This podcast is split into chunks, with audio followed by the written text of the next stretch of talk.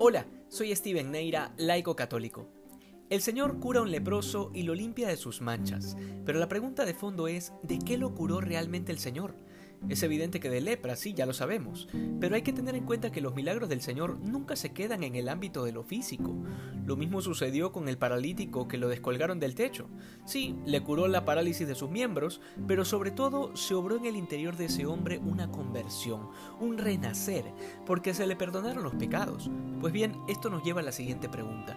¿Qué es lo que mancha al hombre? Y esta pregunta puede tener varias respuestas, sobre todo cuando salimos de las paredes de la Iglesia Católica. Por esa razón, los adventistas no comen carne de cerdo ni los testigos de Jehová toman café, porque persiste este criterio judío de que lo que hace impuro al hombre, lo que lo mancha, es lo que entra por su boca, cuando en realidad el Señor nos ha enseñado todo lo contrario, es lo que sale de ella lo que mancha al hombre. Y entonces lo que nos mancha no es otra cosa que el pecado. No nos mancha el dinero, sino la forma deshonesta de obtenerlo o de utilizarlo. No nos manchan las bebidas alcohólicas, sino la falta de virtud al momento de tomarlas. En otras palabras, la curación de este leproso no responde solo a limpiarle el cuerpo, sino que obra una transformación en su interior.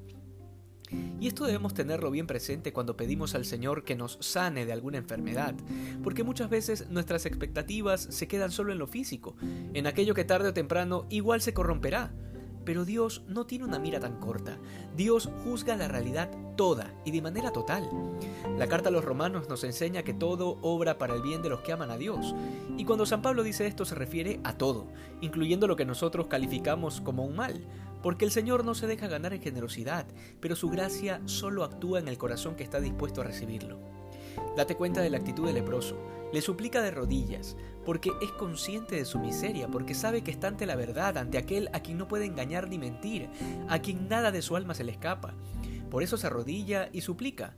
Pero ¿qué sanación puede obrarse en un corazón soberbio que cree que lo único que necesita y que lo único que Dios debe concederle es aquello que está pidiendo? Es decir, después de miles de años de la revelación divina, seguimos arrastrando el miserable criterio de comercio para tratar con Dios, la imagen de un Dios que está ahí para concedernos lo que queremos, a cambio de nuestra fidelidad. Cuando este criterio inmaduro se impone, sucede que el alma se va alejando de Dios de a poco, porque descubre que Dios no se amolda a sus criterios, que Dios no le concede todo lo que le pide, en otras palabras, porque no puede controlar a Dios.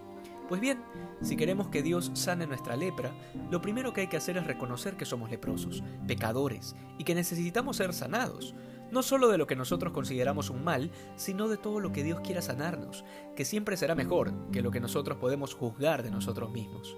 Para reconocernos pecadores no basta decir soy pecador, no, hay que tomarse el trabajo de interiorizar en nuestra vida y tener identificadas nuestras imperfecciones, de manera que podamos identificar y agradecer cuando Dios obra milagros en nuestra vida, aunque no sean los que esperábamos.